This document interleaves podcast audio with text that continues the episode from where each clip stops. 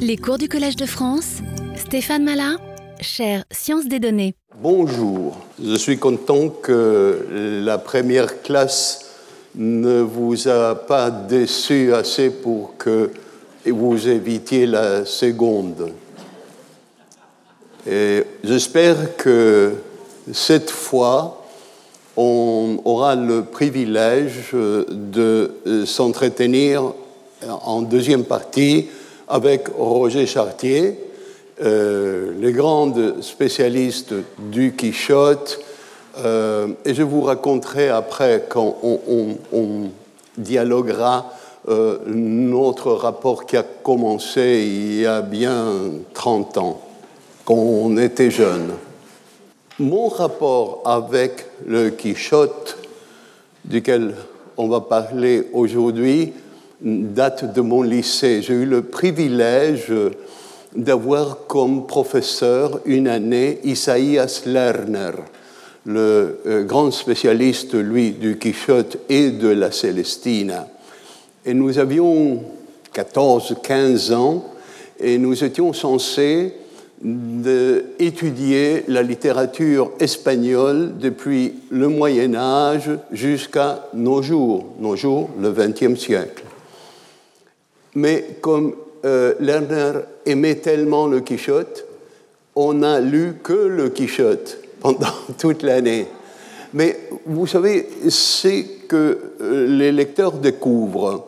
Si vous vous concentrez sur une œuvre, si cette œuvre est vraiment euh, ce que nous appelons un classique, qui, qui admet des profondeurs inépuisables, vous touchez à tout, parce qu'il était impossible de parler du Quichotte sans se référer à la littérature du Moyen Âge et pousser en avant à l'idée que l'Espagne se faisait dès le XIXe siècle et après au XXe siècle.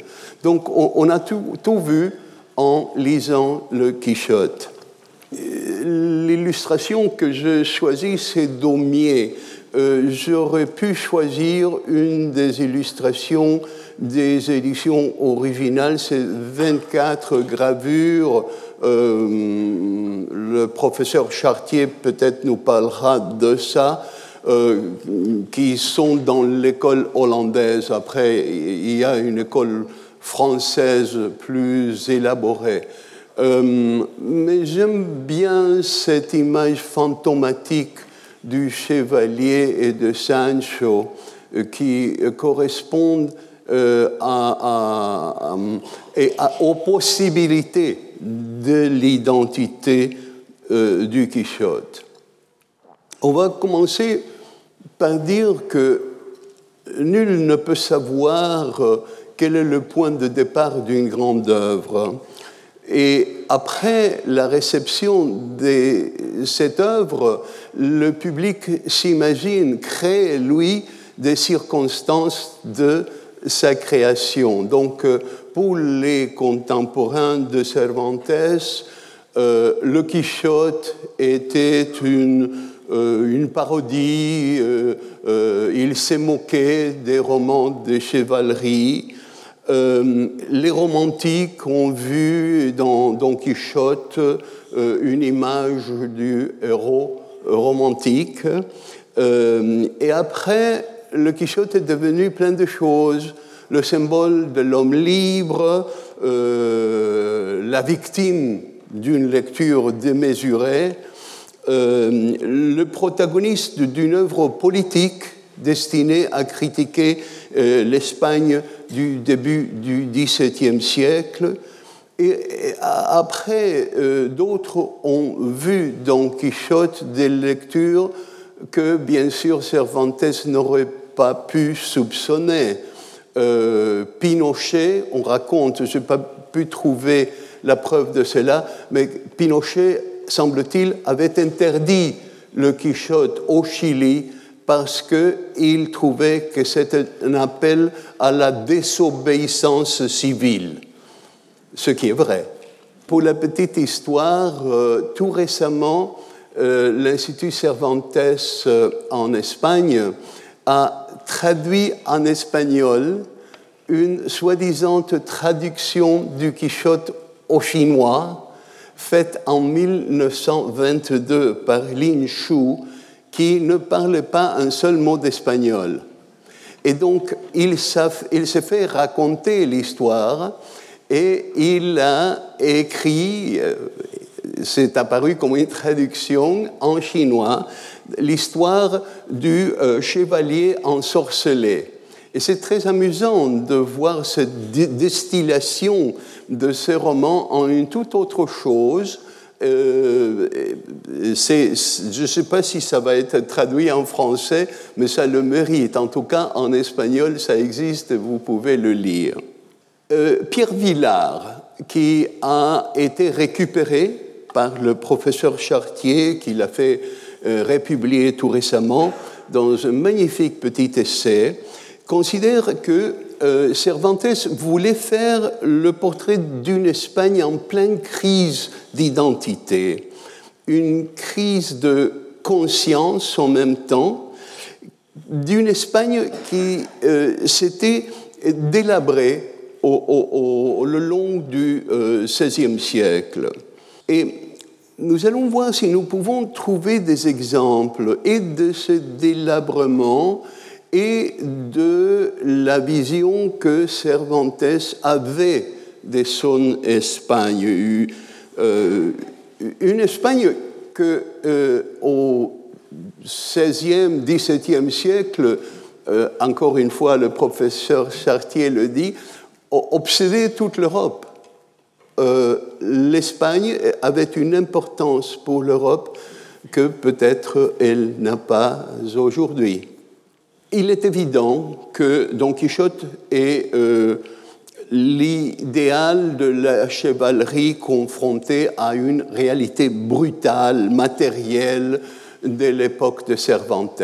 Nabokov, euh, qui était un grand lecteur de, euh, du Quichotte, dit que pour lui, c'est le roman le plus violent qu'il a lu.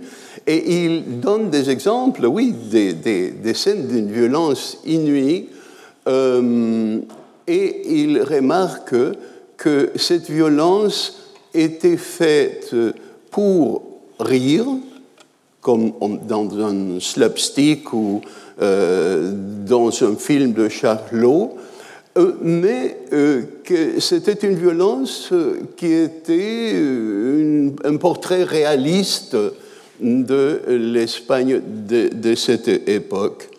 Et, et naturellement, les contemporains de Cervantes avaient raison, que, c'était une façon de se moquer de cette littérature de chevalerie euh, qui était euh, banalisée et qui a, atteint à, la fin du XVIe euh, siècle ses, dernières éclats. elle naît autour du XIIe, XIIIe siècle. Et on pense que Cervantes avait voulu écrire ce qui est après euh, ces euh, novelas ejemplares, ces, romans exemplaires, ben, mais dans le sens non d'une littérature morale, mais qui donne l'exemple de quelque chose. Et, que le personnage euh, s'est envolé il avait l'idée de d'écrire un personnage obsédé par ses lectures, qui devienne fou par ses lectures, et il s'est rendu compte, à fur et à mesure que le roman avançait, que c'était beaucoup plus. Mais je pense que Cervantes n'était jamais conscient des euh, l'étendue de l'ampleur, de la profondeur de son personnage. Il, pensait que euh, la Galatée, au, ce roman euh, illégible qui sont les, travaux de Persiles et Segismunda. Je ne sais pas si le professeur Chartier en raffole, mais moi, je n'ai pas pu avancer très loin dans ce roman. Euh, il croyait que, euh, sa gloire serait là et serait dans ses pièces de théâtre. Or, les lecteurs, avec cette prise de pouvoir que les lecteurs prennent, ont décidé que ce qui restait était le Quichotte. Et nous savons beaucoup plus sur le Quichotte que sur son auteur Cervantes. Donc, qu'est-ce que c'était ces, romans de chevalerie? Eh bien, euh, c'était des, aventures rocambolesques, euh, des héros qui entreprennent des combats contre euh, des sorciers, des démons, d'autres chevaliers plus méchants qu'eux. mais en même temps, il y a une éthique chevaleresque, une éthique qui vient euh, loin au, début du, Moyen Âge et qui se lie à une éthique chrétienne.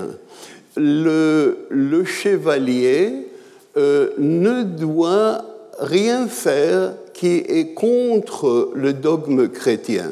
Il est surtout un, euh, un, chevalier chrétien, un, soldat dans l'armée des, dieux. Mais ce qui est important, si bien le chevalier a à sa force une sorte de, de super-héros comme on voit dans les comics aujourd'hui, ce qui était important était son éthique.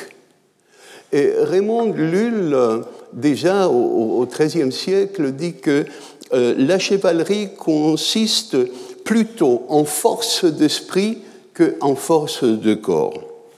Et donc, euh, dans la réalité historique, le chevalier était une sorte de, mercenaire au service de, de nobles, d'un roi, mais dans les romans, c'est l'esprit courageux qui va à l'encontre des injustices. Et et c'est ça qui euh, intéresse euh, le lecteur euh, Alonso Quijano. Alonso Quijano est décrit comme un vieux monsieur pauvre. Les chevaliers devaient avoir une certaine fortune pour s'acheter ses armes, son cheval, etc. mais Alonso Quijano est très pauvre parce que il dépense tout son argent pour acheter des livres. Vous connaissez ça peut-être. Et ces livres l'inspirent, l'inspirent comme ils inspirent d'autres personnages de la littérature, Madame Bovary par exemple, et montrent comment le lecteur peut, à partir de ces lectures, apprendre une éthique, apprendre un aspect de, de cette littérature qui l'intéresse et la mettre en œuvre dans sa propre vie. Et Alonso Quijano se transforme en Don Quichotte justement pour mettre en action dans le monde réel euh, cette éthique chevaleresque. Les ennemis des, chevaliers dans les romans étaient des, êtres humains, mais aussi des êtres fantastiques. Et hum, quand, au début de la deuxième partie du Quichotte, le curé et le barbier qui auparavant avaient essayé de brûler la bibliothèque de, Don Quichotte pour lui ôter cette, poison euh, qui le rend fou. Maintenant, euh, ils veulent voir s'il est soigné de sa folie. Et donc, euh, le, barbier lui dit que l'armée turque menace euh, le royaume et que le roi a disposé le long de Malte, Naples, Sicile, euh, des, des, forces pour empêcher les Turcs d'invahir. Et donc Quichotte dit, bah, il a très bien fait, mais s'il aurait fait appel aux chevaliers errants qui sont en Espagne, une demi-douzaine aurait suffi pour abattre toute cette menace des Turcs. Et donc, le curé et le barbier, et surtout euh, euh, la gouvernante euh, de, Don Quichotte, trouvent que non, il est encore fou, il est encore dans sa folie. Mais la proposition que Don Quichotte fait de, trouver cette demi-douzaine de chevaliers errants est nommée dans le texte comme un arbitrio.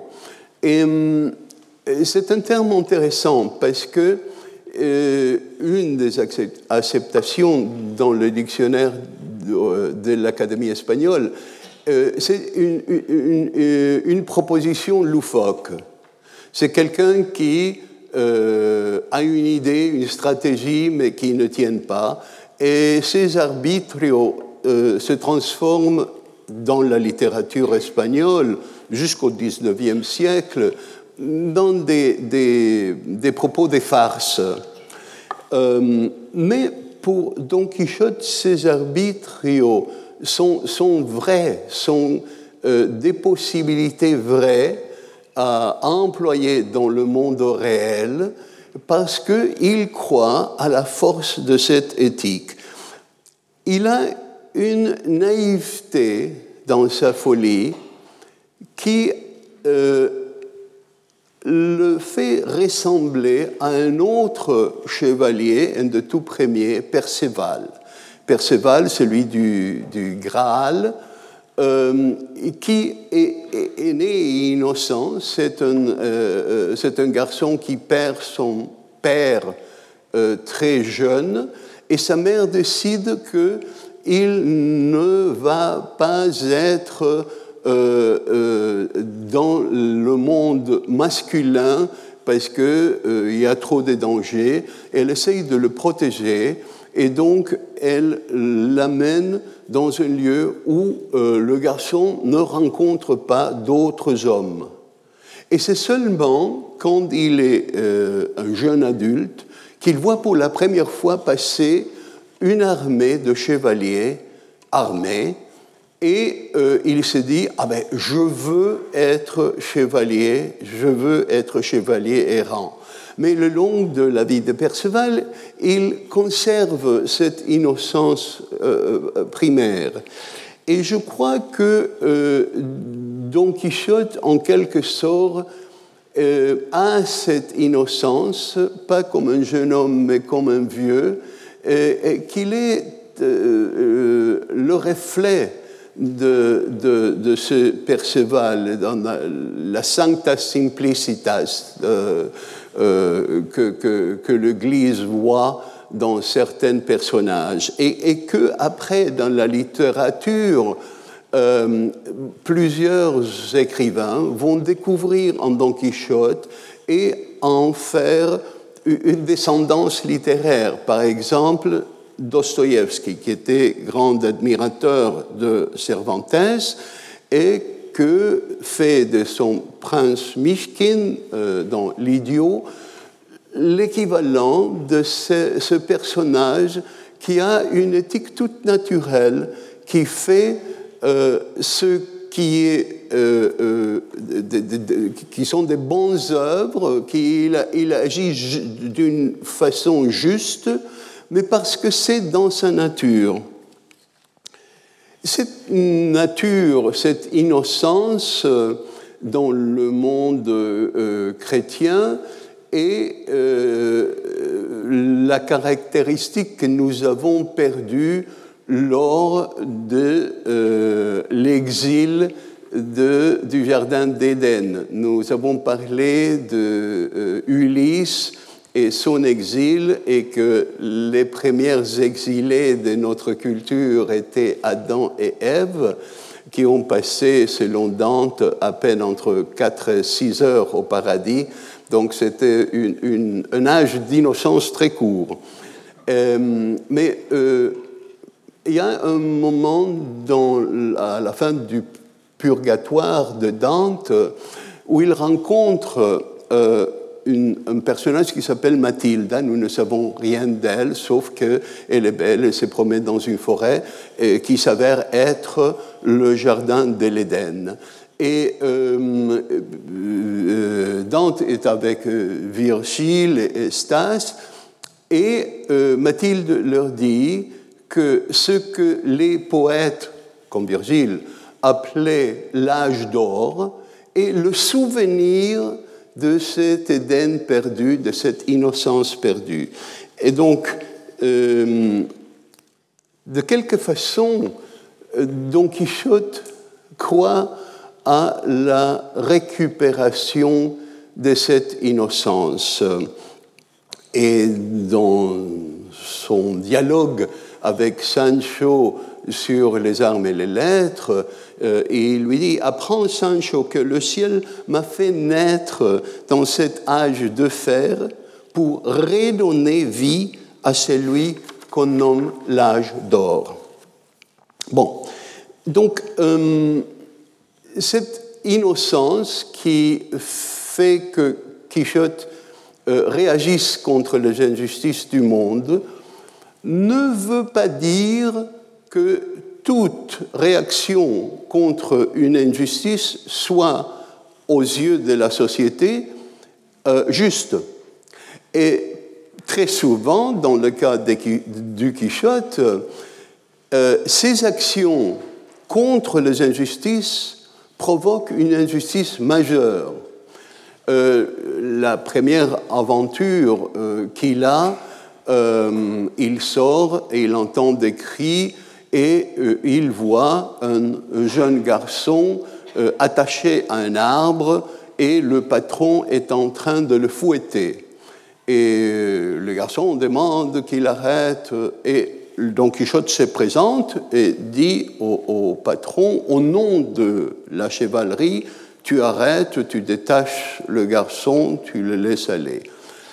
Et le patron comprend que Don Quichotte est fou, mais lui explique que euh, le garçon euh, devait garder les moutons et il avait perdu plusieurs, donc euh, il le bat pour cette raison. Le, patron, bon, il a une violence inouïe, mais il a une raison, si l'on veut, juste pour ce châtiment. Tandis que pour Don Quichotte, cette violence n'est pas acceptable et donc il fait que le patron jure que il va laisser partir le garçon et il va lui payer ce qu'il lui doit pour son travail. le garçon sait très bien ce qui va se passer. Il dit à Don Quichotte, ne vous allez pas, parce que dès que vous partez, il va recommencer à me battre. Et Don Quichotte dit, il a juré pour, par les lois de la chevalerie, donc ce n'est pas, pas possible qu'il ignore ce jurement, il va tenir sa promesse. Évidemment, ils ne la tiennent pas, et quand euh, Don Quichotte et Sancho rencontrent Andresito longtemps après, Andresito lui dit Je vous en prie, la prochaine fois que vous me voyez en danger, ne faites rien, laissez-moi, parce que les conséquences sont pires. Mais euh, ce, besoin d'action immédiate face à l'injustice est une des possibilités euh, de tout individu face à une injustice. L'autre possibilité, c'est celle de Hamlet, de vous demander oui, non, oui, non, est-ce que ceci, est-ce que cela, et après c'est trop tard. Euh,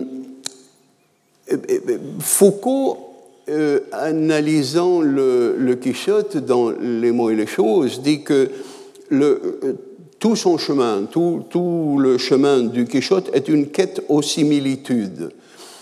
Qu'est-ce que ça veut dire? Euh, Le Quichotte essaye de trouver dans ses actions des similitudes à ses lectures et mettre ses fictions, ses rêves, son imaginaire dans le monde réel, confronté à une réalité brutale qui n'admet pas des solutions, pour ainsi dire, légales, parce que ça ne marche pas dans cette société, comme dans presque aucune société, ou peut-être aucune société. Euh, nous avons toujours des injustices, mais Don Quichotte croit que son imaginaire peut agir et combattre les injustices de la, réalité. Euh, Carlo Collodi, l'auteur de Pinocchio, qui était une des œuvres que j'allais choisir. après, bon, j'avais seulement huit, mais je trouve que c'est essentiel pour définir l'Europe. Euh, dit dans un essai qu'il écrit lorsque l'Italie est en train de euh, imaginer un programme pour son système d'éducation avec la nouvelle République créée, finit euh, son rapport euh, sur ce qu'il propose pour l'éducation nationale avec cette phrase que j'aime énormément. Toute crise de la société est une crise de l'imagination. Si nous ne pouvons pas imaginer une stratégie pour ce qui nous arrive, nous sommes perdus. Et euh, dans le cas présent de l'Ukraine, la Russie, euh, nous n'avons pas pu encore imaginer une stratégie valable, mais il faut l'imaginer. Sinon, les, les, conséquences seront encore plus catastrophiques. Euh, une partie du problème, nous sommes en train de faire un cours sur l'identité de l'Europe. Donc, euh, revenons à cette question, une identité fluide. Euh, mais cette identité risque d'être une identité fausse. Vous savez, souvent, une société, une nation, un continent, pour ainsi dire, euh, choisit une image d'elle-même qu'elle veut présenter comme une sorte de persona, ce masque grec de l'identité, euh, au monde comme la vérité. Or, c'est trop souvent pas le cas. Dans l'Espagne de Cervantes, euh, la monarchie avait décidé qu'en éliminant euh, la euh, culture euh, islamique et la culture juive, l'Espagne allait devenir pure et parce que à, l'origine, il était supposé que l'Espagne était chrétienne et que les autres cultures l'avaient envahie. Je vais vous présenter un, exemple, un exemple vrai, un exemple historique de, de cette fausse identité au temps de Cervantes. Le 2 janvier 1492, les rois catholiques, Ferdinand d'Aragon et Isabelle de Castille, firent leur entrée à Grenade en grande cérémonie, vêtus à la mode sarrasine, et après s'être mis d'accord sur les termes de l'acte de capitulation avec le dernier des rois nasrides, s'installèrent dans le, les palais morts de ce qui avait été pendant plus de deux siècles et demi une cité musulmane au cœur de l'Espagne mort. Euh, c'est Al-Andalus. Bien qu'avant la capitulation, les souverains eussent euh, assuré au roi que le musulman des Grenades serait protégé et autorisé à respecter leurs traditions, les mosquées furent bientôt transformées en églises et l'usage de la langue arabe frappé d'interdit, comme ils ont fait en Australie avec les aborigènes, comme ils ont fait au Canada avec les indigènes.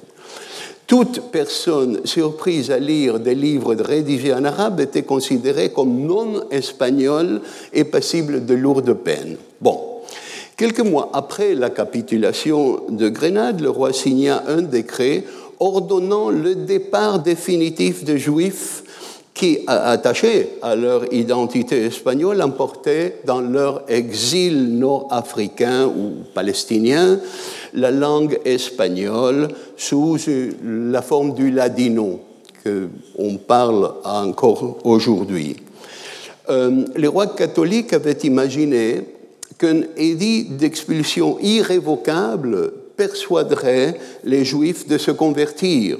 Et quelques-uns, afin de demeurer en leur Espagne, devinrent en effet de nouveaux chrétiens et reçurent l'appellation dégradante des maranos, c'est-à-dire Euh, il y a une lettre très intéressante de Maïmonide à ce propos. Euh, on lui demande si euh, c'est un péché mortel de se convertir au cas d'être menacé de mort. Et Maïmonide, très rationnel, dit, mais naturellement, dites les mots nécessaires. Ce que Dieu veut, c'est que vous préservez votre vie, non que vous vous sacrifiez. Donc, si vous devez faire un serment, faire quelques gestes, euh, c'est ce qu'il faut faire. Euh, donc, euh, quand virent le, le, tour aux, Arabes, les rois catholiques décidaient de rendre explicite cette possibilité. Donc, quand la loi fut promulguée en 1502, il contenait un article exemptant de l'exil tous ceux qui acceptèrent de se confier aux bras accueillants de la mère Église. Et les Arabes convertis euh, furent appelés moriscos. Donc, euh, les chrétiens considéraient que ce retour à une Espagne pure était un acte de justice divine.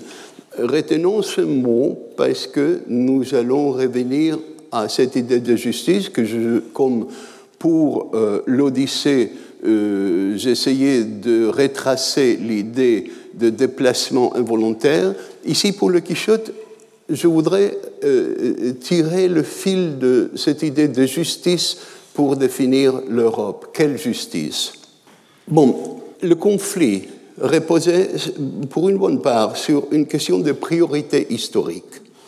Parce que selon l'Église, les chrétiens espagnols avaient habité l'Espagne longtemps avant l'arrivée des Arabes et même celle des Juifs, car chacun savait que l'apôtre Jacques avait pris pied en Espagne peu après la mort du Christ et y avait prêché l'Évangile. Donc la péninsule devait donc redevenir aussi pure qu'elle l'avait été aux mains de ses habitants d'origine. Bon. Au printemps 1588, cette histoire est si extraordinaire que je n'arrive pas à croire qu'elle s'est vraiment passée. Au, plus fort des manifestations contre les convertis, on découvrit à Grenade une étrange boîte en plomb parmi les décombres de minarets effondrés sur le site où l'on se proposait d'agrandir la cathédrale de Grenade.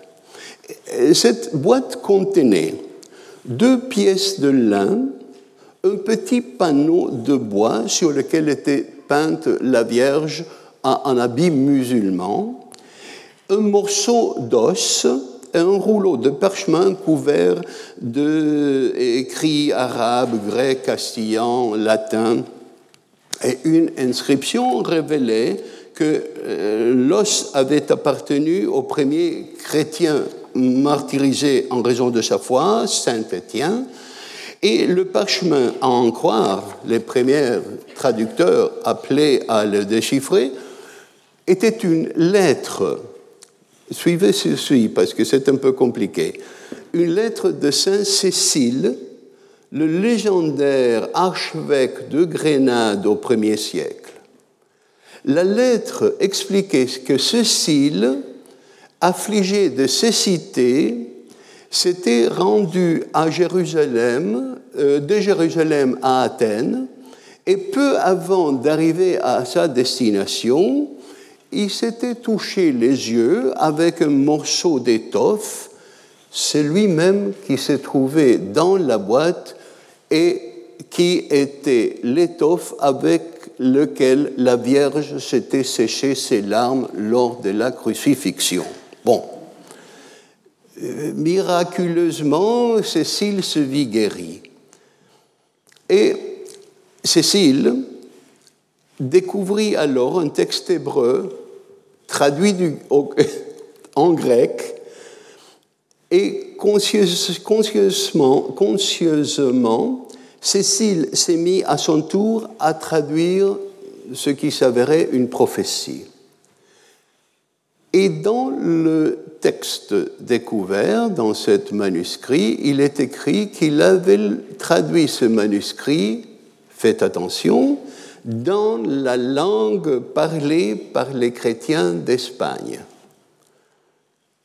Le parchemin donnait alors la traduction de Cécile en caractère arabe, qui prophétisait, entre autres choses, la venue d'un dragon du Nord et celle d'un roi puissant de l'Est.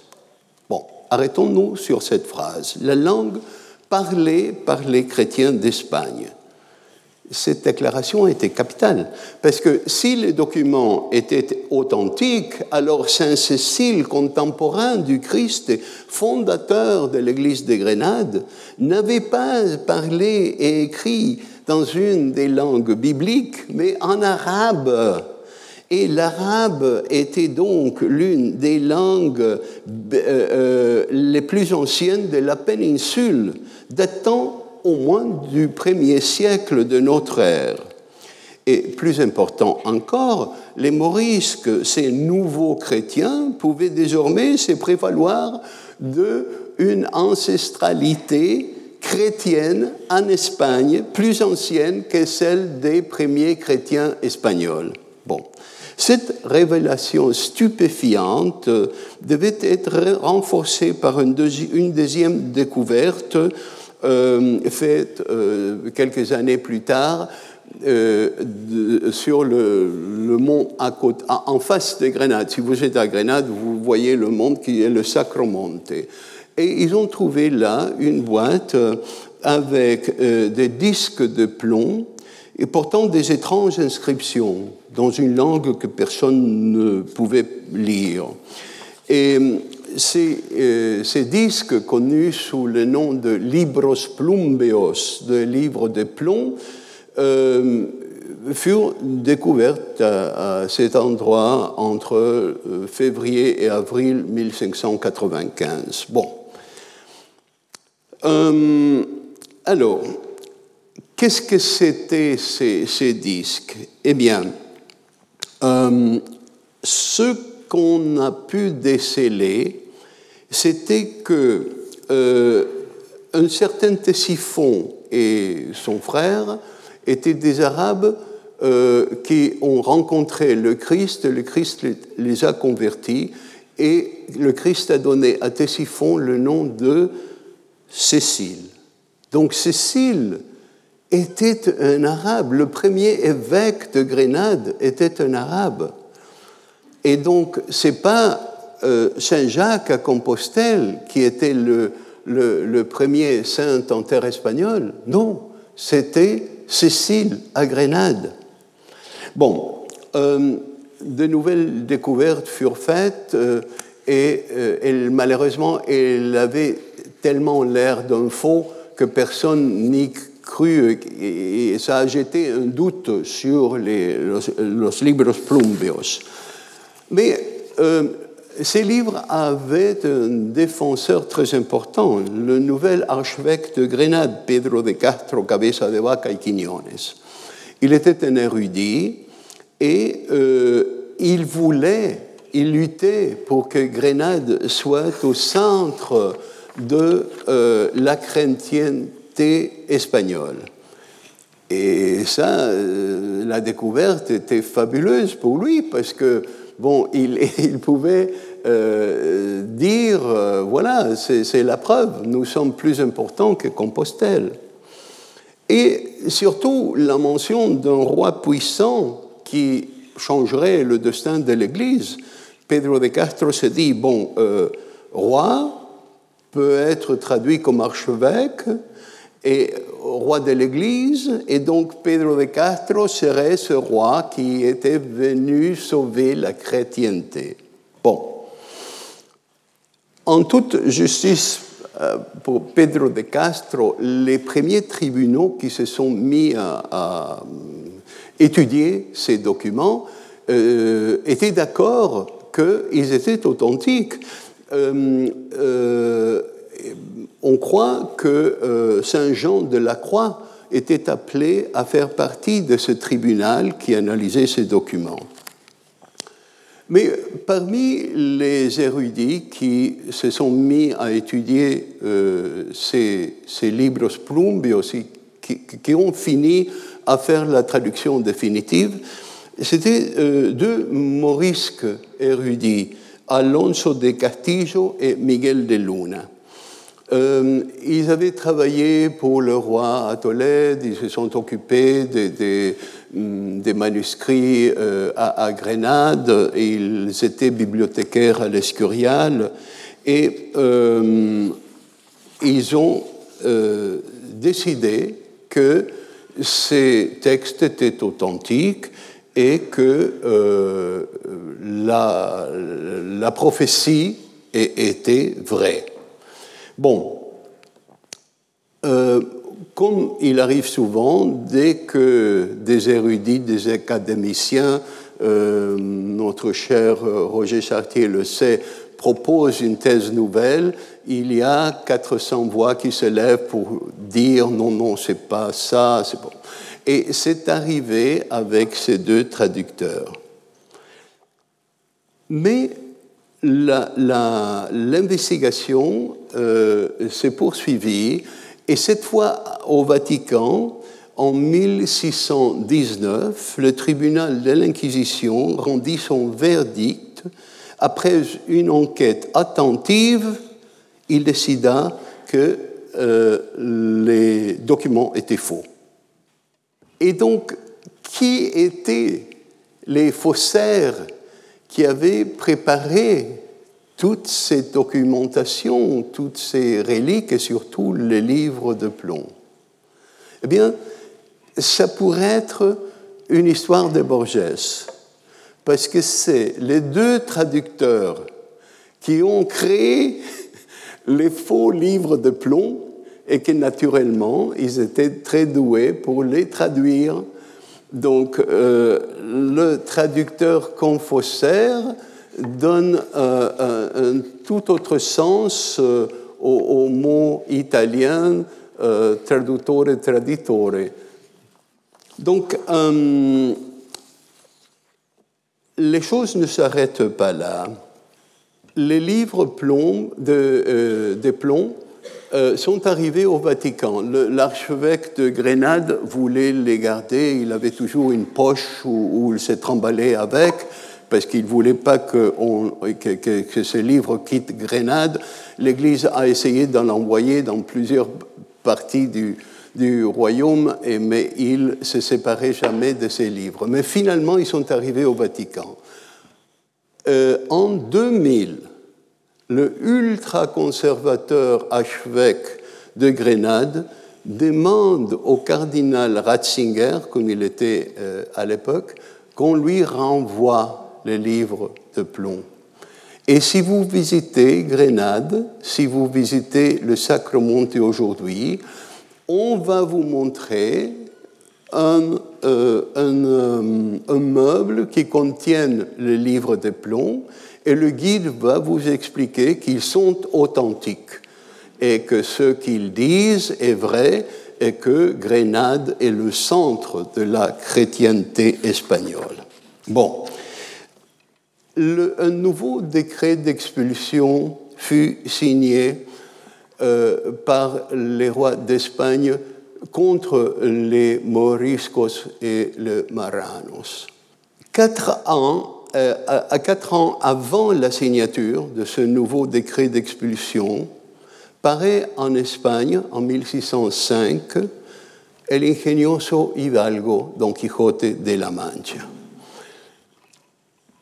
Dans ce contexte du faux, ce livre apparaît au lecteur non comme l'œuvre de l'auteur dont le nom figurait en couverture, mais comme une traduction de l'arabe.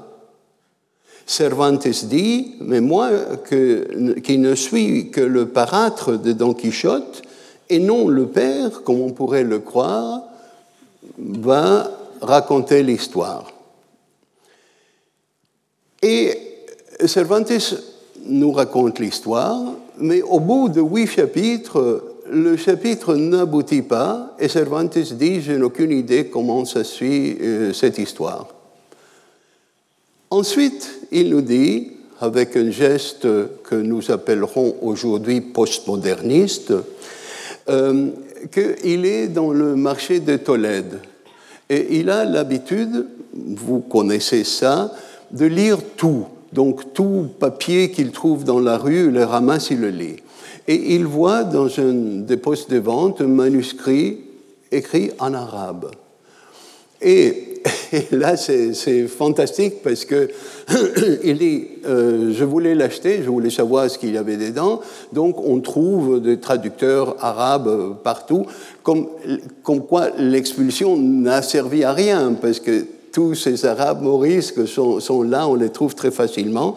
Donc, euh, il se fait dire ce que le manuscrit était, et le morisque qui traduit se met à rire et il traduit, il paraît que cet Dulcinée du Toboso, dont il est si souvent question dans notre histoire, n'avait pas sa pareille dans toute la Manche pour saler le cochon. Non, c'est, c'est, il faut savoir pourquoi c'est drôle.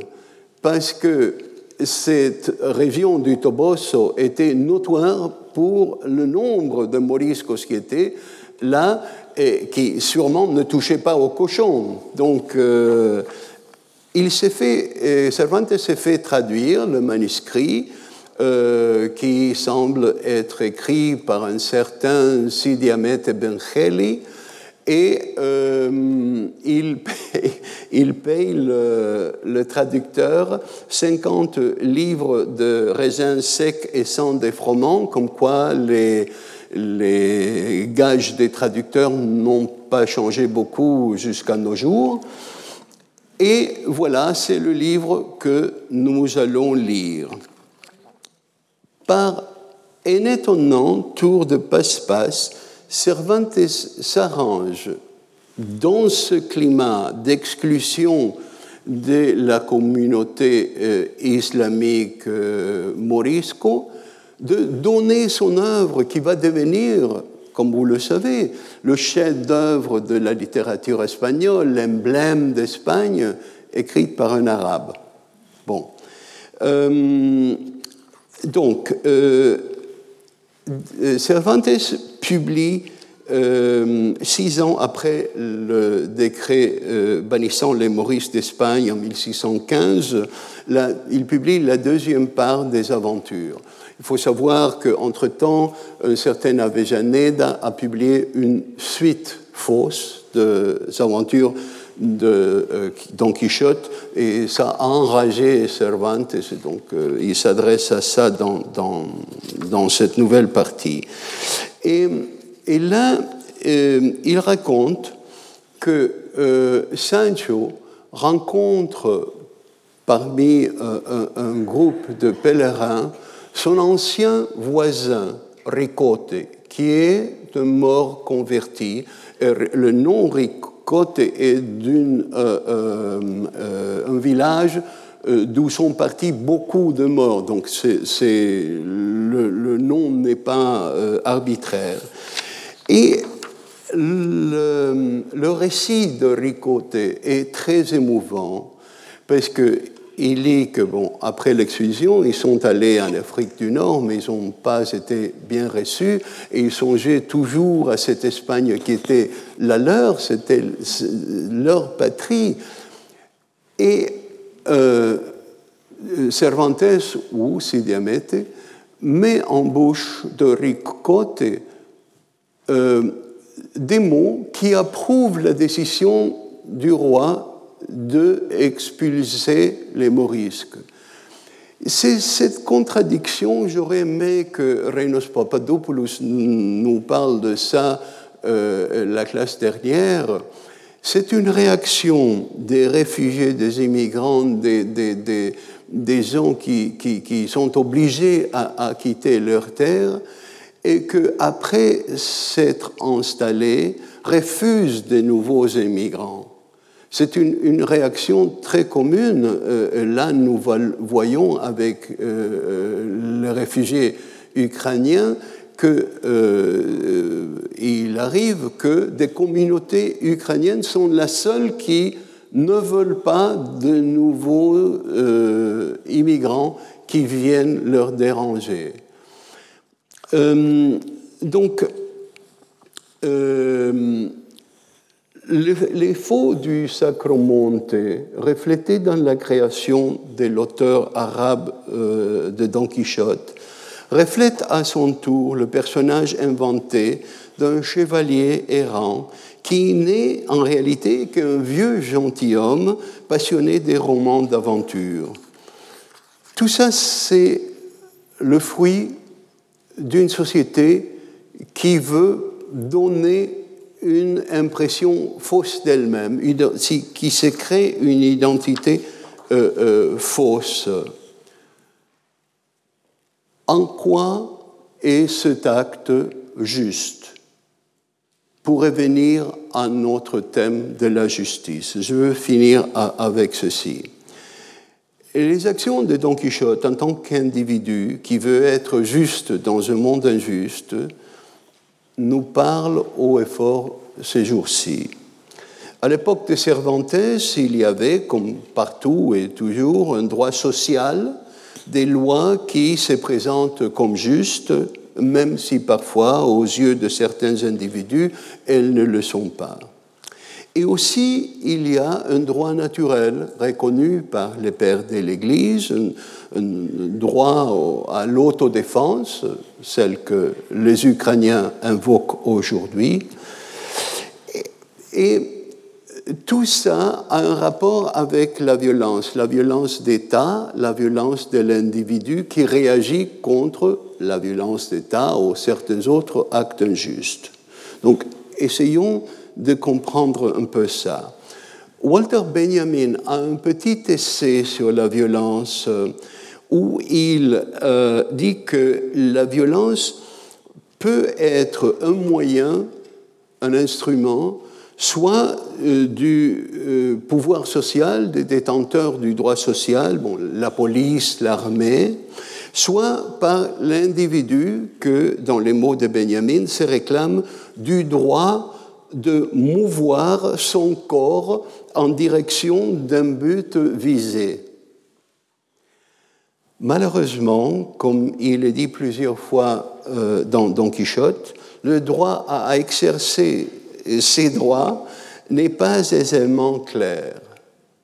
Quand avons-nous le droit d'exercer cette violence?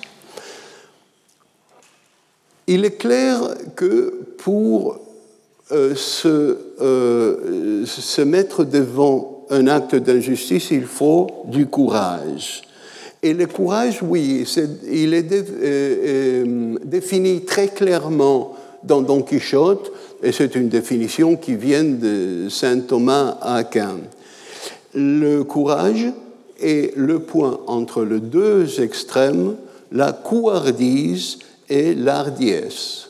Donc, euh, entre ces deux points, il y a le point juste qui est le courage. Euh, mais encore une fois, quand cet acte est juste, euh, dans la deuxième partie, Don Quichotte rencontre un brigand catalan, une sorte de, de Robinson, Robin des Bois, euh, Roque Guinard. Euh, et le brigand est touché par la folie de Don Quichotte. Elle le traite très bien, lui et Sancho l'amène voir la mer pour la première fois. Et euh, Sancho, qui a toujours un, point de vue très terre à terre, il dit de ce Roque Guinard, selon ce que j'ai vu ici, la justice est une si bonne chose qu'elle est nécessaire même parmi les brigands. Justice légitime ou illégitime, justice comme critère de fin que l'on veut atteindre, justice comme la seule possibilité qu'une société a pour survivre à ses folies, justice comme le moyen qui permet à un individu de justifier les siennes nous ne devons pas oublier que quand Alonso Quijano accepte, parce qu'il y a un pari honorable, il perd la bataille, il accepte de ne plus être Don Quichotte, il rentre chez lui comme Alonso Quijano et il meurt. Quand il perd cette identité qui lui permet, dans son imagination, d'être ce chevalier juste, il n'est personne. Il perd son identité, il meurt. Aujourd'hui, je crois, plus que jamais, il nous est bien nécessaire de déceler le sens que ce mot justice peut avoir dans le sein de notre Europe. Merci. Retrouvez tous les contenus du Collège de France sur www.colège-2-france.fr.